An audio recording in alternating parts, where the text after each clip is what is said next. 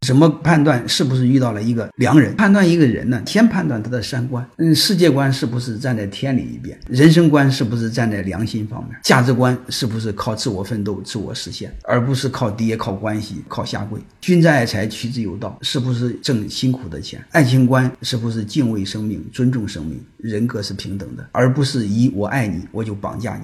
你是我唯一的女人，别的男人你不能见，更不能碰，吃饭都不可以，那就是很扯淡，对吧？真正的爱是尊重，是包容，是宽容，是信任，而不是绑架、限制、控制。这社会观说，他的认知是多元的，是包容的，而不是一元的，而不是极端的。